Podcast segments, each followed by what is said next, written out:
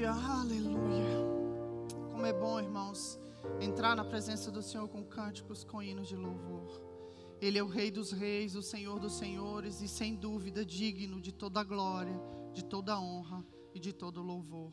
Que nós possamos, irmãos, nesse tempo, mais do que nunca, adorar ao Senhor, aí mesmo, na sua casa, nesse lugar chamado casa de oração que a sua casa seja chamada casa de oração.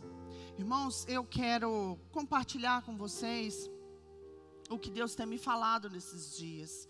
É, são dias de quietude de alma, são dias de estarmos em casa, é, são dias de avaliarmos a nossa vida, buscarmos em Deus a compreensão de algumas coisas, avaliarmos quem somos, onde estamos inseridos, quais são os nossos planos, os nossos projetos, como temos gastado nossas vidas.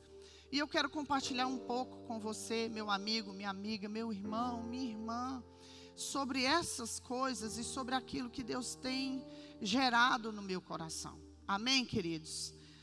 E uma frase que tem impactado muito o meu coração é: que tempo é esse? Que tempo é esse? Que tempo é esse? Que dias são esses? Quem poderia imaginar, irmãos, um tempo como esse? Um tempo onde a igreja estaria fechada, nós não poderíamos nos reunir nos nossos cultos, no nosso ajuntamento, um tempo em que as pessoas estariam fechadas em suas casas, um tempo em que o medo é, iria invadir os nossos corações, um tempo em que os nossos planos fossem interrompidos, os nossos projetos tivessem que parar. Irmãos, Deus parou o mundo. O mundo. Deus parou o mundo. Você realmente acha, irmão? Ei, ó, ó, presta atenção. Olha aqui, ah, presta atenção. Você acha que o Covid-19 parou o mundo? Você acha que um pequeno vírus parou o mundo? Ah, irmão, se você acha isso, meu amigo, minha amiga, você está completamente errado, e equivocado, enganado, porque quem parou o mundo foi o Senhor. Ele é o soberano. Somente Ele, nas mãos dele, está o poder de, em todo o tempo, a maestria, a orquestra de toda a história e de todas as pessoas. Então Deus foi quem parou o mundo. Mas por quê? Por que, que Deus parou o mundo? Para que Deus parou o mundo? Qual o objetivo de Deus? O que, que Deus quer com tudo isso? O que, que Deus quer falar com a humanidade? Irmãos, nunca houve, talvez no, na nossa, nossa, no tempo moderno, é, uma, uma oportunidade como essa de nós nos aquietarmos dentro das nossas casas e que tudo mais parasse. Os nossos planos empresariais, financeiros, os nossos planos de estudo, de faculdade, os nossos planos de casarmos, os nossos planos, todos eles deram um stop. Deus parou com tudo isso. Mas Deus é um Deus de propósito.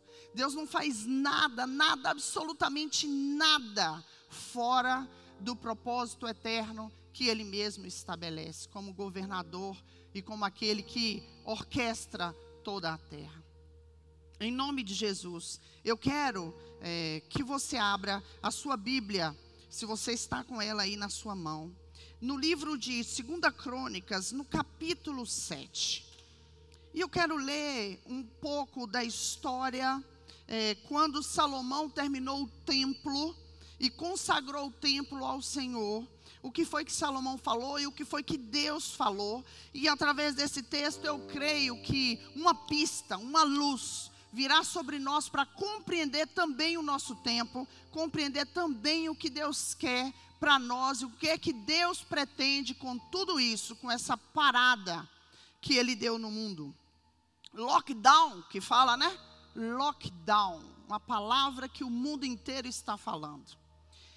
A partir do verso 13, no capítulo 7 de 2 Crônicas, a palavra de Deus diz o seguinte: Se eu fechar os céus, de modo que não caia a chuva, Ou, se eu der ordens aos gafanhotos para que acabem com todas as suas colheitas, ou se eu enviar uma praga, então, se o meu povo se humilhar e orar e me procurar e se arrepender e mudar sua maneira errada de viver, eu ouvirei do céu as suas orações, perdoarei os seus pecados e sararei a sua terra. Verso 15: Estarei com os olhos e ouvidos abertos para atender a todas as orações que forem feitas neste lugar, pois escolhi este templo e fiz dele um lugar santo, a fim de ser a minha casa para sempre. Meus olhos e meu coração estarão sempre aqui. Quando Salomão inaugura o templo do Senhor, a glória do Senhor enche o templo, a Shekinah de Deus vem e enche o templo. E essa é uma palavra que Deus libera quando da inauguração do templo. Ah, meus irmãos, entendendo nesses dias que nós somos o templo, que nós somos a casa do Senhor, que palavra maravilhosa o Senhor nos dá quando Ele diz que estará com os olhos e ouvidos abertos para atender as nossas orações que forem feitas nesse lugar, que forem feitas no templo. Pois eu escolhi esse templo e fiz dele um lugar santo, a fim de ser a minha casa para sempre. Meus olhos e meu coração estarão sempre aqui. Irmãos, é certo que Deus não estava falando somente do templo de Salomão. Porque quem já teve a oportunidade de ir a Israel, vai ver que no lugar do templo de Salomão, existe lá o Domo da Rocha, que é uma mesquita muçulmana. Quem já teve a oportunidade de ir lá, ou mesmo conhecer um pouco da história, vai entender que mal mal desse templo, nessa época, existem lá o muro, parte do muro que hoje se chama o Muro das Lamentações. Então é muito claro que Deus não estava falando somente do templo que Salomão havia construído, mas que ele estava falando depois da igreja, que é templo de Deus. Nós pregamos nos nossos púlpitos por muitas e muitas vezes que a igreja, o templo, a casa do Senhor não é um lugar, não tem um número de CNPJ, isso é uma questão de organização para que diante das autoridades e diante dos homens nós sejamos legais, nós sejamos cumpridores da lei e de tudo isso. Mas nós temos ensinado nas nossas igrejas e nos nossos púlpitos que nós somos o templo, que nós somos a casa do Senhor. E quando Deus vem e diz: Olha, quando vocês virem que eu enviei o gafanhoto para devorar, que eu enviei a peste, ou que eu enviei a praga, ou que eu segurei as chuvas para que vocês não colhessem. Quando vocês enxergam tudo isso, ele diz: Mas se o meu povo passar a orar a mim. Significa que eu e você, irmão, somos esse templo, essa igreja. Somos nós que temos a condição de orar, de nos humilhar, de, de nos arrepender, de mudar a nossa conduta de vida, a fim de que o Senhor venha, perdoe os nossos pecados e sare a nossa nação, e sare toda a terra está nas mãos da igreja, meus irmãos, nas minhas e nas suas, o poder da intercessão. Não é à toa que o Senhor procura um para se colocar na brecha, a fim de não destruir uma, uma nação inteira. E não, não minimize o soberano, porque não é um pequeno vírus que está fazendo tudo isso. Seria impossível se Deus não tivesse ordenado, dado ordem. Deus quer falar conosco. Deus parou todo mundo. Nunca houve um tempo em que talvez tantas famílias estivessem agora como vocês estão, sentados na sala para ouvir a palavra de Deus. Que tempo é esse? Que tempo oportuno para se adorar a Deus. Que tempo oportuno para se entender. Mas há um alerta. Ah, há um alerta, meu irmão e minha irmã. Porque nós frequentamos uma igreja. Nós vamos a um culto onde muitas pessoas estão, onde tem uma equipe de louvor, que são os levitas que tocam, e nós somos levados a adorar então. Mas irmãos, esse é um tempo de desafio para mim e para você. Se eu e você que somos a casa do Senhor, se eu e você somos o templo do Senhor, mais do que nunca o Senhor está nos chamando para um tempo de adoração individual. Ele está nos chamando para o lugar secreto. Ele está nos chamando para viver em família. Ele está nos chamando para dentro das nossas casas, como foi com Obed-Edom, a presença do Senhor, a arca do Senhor dentro dos nossos lares. As desculpas que às vezes damos para não adorar ao Senhor, mas irmãos, como eu disse a vocês, eu preciso compartilhar de algumas coisas. Deus tem me incomodado nas madrugadas para orar por, por tudo isso. E numa madrugada aí atrás, o Senhor me falou assim: os meus filhos estão embriagados. E eu tomei um susto, porque ele me disse isso, e ele me falou: eles estão embriagados com entretenimento.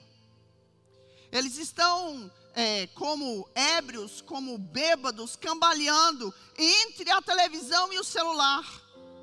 Irmãos, quando Deus me disse isso, quando Deus falou isso comigo, eu me assustei, porque se eu e você que somos a casa do Senhor, eu e você que somos a igreja, que nunca para, que não pode parar, e se nós estamos negligenciando a intercessão, o clamor, que igreja temos sido? Que igreja é essa, irmão?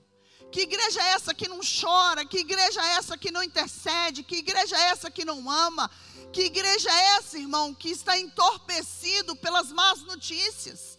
Que igreja é essa que se deixa levar pelos, pelo medo, pelo, pelo, pelas circunstâncias que estão invadindo o coração? Onde está a nossa fé? Onde está a nossa esperança? Onde está o nosso clamor? Onde está a nossa humilhação, nosso quebrantamento? Onde estão os nossos ouvidos e os nossos olhos para ouvir aquilo que Deus tem falado conosco? Porque Deus tem nos chamado para um tempo de arrependimento. A igreja por toda a terra está às vezes brincando, irmãos, brincando com o soberano. E com uma pequena palavra dele, veio esse vírus e fez toda essa coisa para mostrar que nós somos todos iguais. Que não existem ricos nem pobres, nem aqueles que conhecem muito ou que nada conheceram e mal sabem ler ou escrever. Não há distinção em quem mora no Brasil ou em Porto Seguro e quem está lá na Suíça, em Zurique. Não há distinção entre negros ou brancos. Não há, não há diferença entre nós, somos todos meros mortais. Nos achamos demais, fazemos de nós mesmos é, um juízo de, de coisas grandes e de, de que somos eternos e de que somos invencíveis e que somos muito bons. E Deus, com um pequeno sopro, vem para dizer: vocês não são nada, vocês são uma poeirinha, vermezinhos de Jacó. Mas sabe, irmãos, por que, que Deus está permitindo tudo isso? Por que, que Deus envia, irmãos, em toda a palavra? Eu desafio você a ler em toda a palavra. Deus chama os profetas. Ele chama Ezequiel, ele chama Isaías, ele chama Jeremias, ele dá, ele diz, ele fala decretos contra as nações com um só propósito. E aí entra talvez o cerne de tudo que precisamos ouvir de Deus nesse tempo. Todas as vezes que Deus permitia a guerra, todas as vezes que Deus permitia a seca, ou a fome, ou a nudez, ou a peste, Deus permitia para que o povo se voltasse para Ele. Ele queria chamar a atenção dos filhos. Ele queria dizer: ei, voltem-se para mim. Ei, parem com a idolatria, parem com a correria, parem com a ganância. Irmãos, é tempo de nos voltarmos para Deus. Ele está nos chamando para o secreto. Ele está nos chamando para dentro dos nossos lares, para um culto de verdade, para um culto verdadeiro. Porque chegou a hora, irmãos, porque vem a hora, a Bíblia diz, e já chegou, que os verdadeiros adoradores adorarão ao Pai em espírito e em verdade. E não é porque, irmãos, nós estamos aqui em poucas pessoas aqui dentro do templo, que você não está na sua casa também com poucos, porque a palavra do Senhor diz que onde dois ou três se reunirem lá, Ele se faz presente. Quais são as nossas desculpas para não adorarmos a Deus agora? A igreja física, o templo físico, muitas vezes serve como desculpa para não adorarmos a Deus dentro da nossa casa, mas agora nós não temos mais desculpas, as máscaras vão cair. Quem é igreja vai ser igreja em casa, quem é adorador vai adorar a Deus em casa. Quem é servo fiel e bom, quem é dizimista, quem é ofertante, vai fazer isso de casa. Nós não precisamos, irmãos, de um incentivo Deus é o nosso incentivo, Ele é o alvo da nossa adoração, Ele é o alvo do nosso clamor, da nossa esperança, Ele é o alvo do nosso louvor. Como que você tem passado os seus dias? Na frente do Netflix, assistindo série? Ouvindo as TVs que só maldizem, maldizem, maldizem, maldizem, porque é só coisa ruim que eles denunciam. Eu não sei, irmãos, como é que tantas emissoras de televisão estão sobrevivendo com uma única pauta: coronavírus. Não tem mais nada para eles falarem. E sabe o que é pior? Nós consumimos, nós estamos consumindo tudo isso. Nós estamos engolindo tudo isso e nós estamos. Alguns estão ficando apavorados, outros amedrontados, com medo, outros distraídos com as coisas que fazem durante o dia. Mas e a igreja verdadeira? Cadê o clamor? Nós precisamos, irmãos. Aí vocês me falam assim: ah, pastora, mas puxa vida, já é um tempo tão difícil, essa palavra é uma palavra tão dura. Mas presta atenção aqui, eu quero ler com vocês o livro de Miqueias, no capítulo 2, a partir do verso 6. Diz o seguinte: Não fale desse jeito, diz o povo. Não diga coisas assim. Esse, tempo, esse tipo de conversa negativa é prejudicial. Essas coisas ruins nunca acontecerão conosco. Seria essa a resposta certa que vocês deveriam dar a Deus, filhos de Jacó? Vocês pensam que o Espírito do Senhor gosta de falar coisas tão ruins contra vocês? Não! As ameaças que ele faz são para o bem de vocês, para colocá-los novamente no caminho certo. Voltem-se para Deus, voltem-se para Ele.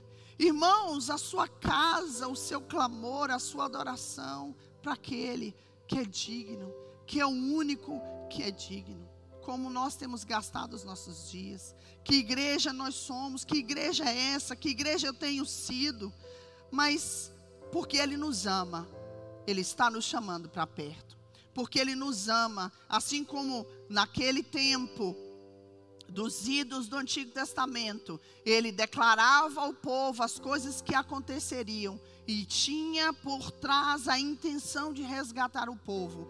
Deus tem a intenção nesses dias de resgatar você, de resgatar sua casa, resgatar sua família, resgatar os seus filhos. Deus está te chamando para estar com Ele. E lembre-se, lembre-se, por favor, aquele que tem ouvido, ouça o que o Espírito está dizendo à igreja. Quem não tem relacionamento com Deus nessa vida, certamente não terá relacionamento com Deus na vida eterna. Quem não quer se aproximar de Deus aqui, não pode desejar Deus lá. Quem não tem um relacionamento de intimidade profundo com Deus aqui nesse tempo, chamado hoje, chamado tempo de oportunidade, certamente não terá tempo na eternidade com Deus. Você é casa de Deus, você é templo do Espírito Santo a sua casa, o seu lar, pode ser chamado casa de oração. Eu e você precisamos despertar enquanto igreja, porque chegou o tempo, chegou a hora. O tempo é chamado tempo oportuno. Para finalizar, meus irmãos, eu quero orar com vocês. Eu quero pedir ao Espírito de Deus que fale ao seu coração. A palavra do Senhor diz em Joel que nos últimos dias o Senhor derramaria do Espírito dele sobre toda a carne. Os velhos teriam, sonhariam, e normalmente o velho não sonha mais. Os jovens teriam visão, e os filhos e filhas profetizariam e ele derramaria do espírito dele sobre toda a carne. E eu profetizo o Espírito Santo sendo derramado agora na sua vida, na sua casa, te dando novos sonhos, nossos novos projetos, tirando você de uma trajetória, de uma rota de colisão, de uma rota de morte, para te dar uma nova rota, um novo rumo para que você viva a sua vida descobrindo o que, que, de fato importa, valorizando sua esposa, seus filhos, seu lar, sua saúde, valorizando a igreja, a comunhão, o corpo de Cristo, a casa de Deus. Esse é um tempo em que Deus está nos chamando, um tempo para a simplicidade, um tempo para voltarmos a Ele, para buscarmos a Ele. E eu quero, irmãos, em nome de Jesus, te pedir. Outro dia o ministro pediu: desliga a televisão. Eu não tenho, irmãos, é, o alcance do ministro né, da saúde brasileira, eu não tenho, mas em nome de Jesus, desliga a sua televisão, sai um pouco da mídia social, sai um pouco do seu celular, vai ler a palavra de Deus vai gastar um tempo em oração. Que igreja é você? Que igreja sou eu? Que igreja somos nós? Que não conseguimos ficar 30 minutos em oração diante de Deus. Que não conseguimos ler a Bíblia sem ficar cheios de sono. Que não conseguimos adorar ao Senhor sem os instrumentos, sem os levitas, sem os músicos. Quem somos nós? Ah, meu querido. Ah, meu amado, que igreja é essa? E que tempo oportuno é esse? Antes é tempo de oportunidade. Deus te chama. Deus te chama. Deus chama você, Deus chama a sua casa. Entrega seu caminho ao Senhor, confia nele e o mais ele fará. Não fique com medo da praga, não fique com medo do vírus, não fique com medo das questões é, financeiras, não fique com medo do lockdown. Não, você nasceu para adorar a Deus e para depender dele, e Deus é o seu Pai, e Ele vai suprir todos nós em todas as nossas necessidades, mas Ele também conta comigo e com você para que as nações sejam saradas. E eu e você temos diante de Deus a oportunidade de sermos a igreja verdadeira, de sermos os verdadeiros adoradores que adoram ao Pai em espírito e em verdade. Feche os seus olhos, eu quero orar por você. Senhor, em nome de Jesus, nesta noite, eu intercedo por mim mesma, pela minha própria casa. Eu intercedo pela vida do meu irmão, do meu amigo que me ouve e me assiste agora e pela casa dele. Senhor, eu não sei onde essas palavras estão chegando, mas eu sei que eu confio num Deus onipresente. O Senhor está em todos os lugares, o seu poder é sobre todos. Então, agora, nessa, nesse momento, toca no coração desse meu irmão, desse meu amigo que ele possa entender, Deus, que ele precisa do Senhor. Que nós possamos entender que não somos nada, mas que precisamos completamente de Ti. Vem sobre nós, Espírito de Deus. Vem sobre nós, em nome do Senhor Jesus Cristo. Vem sobre nós, Pai. Amém, meus irmãos? Glória a Deus.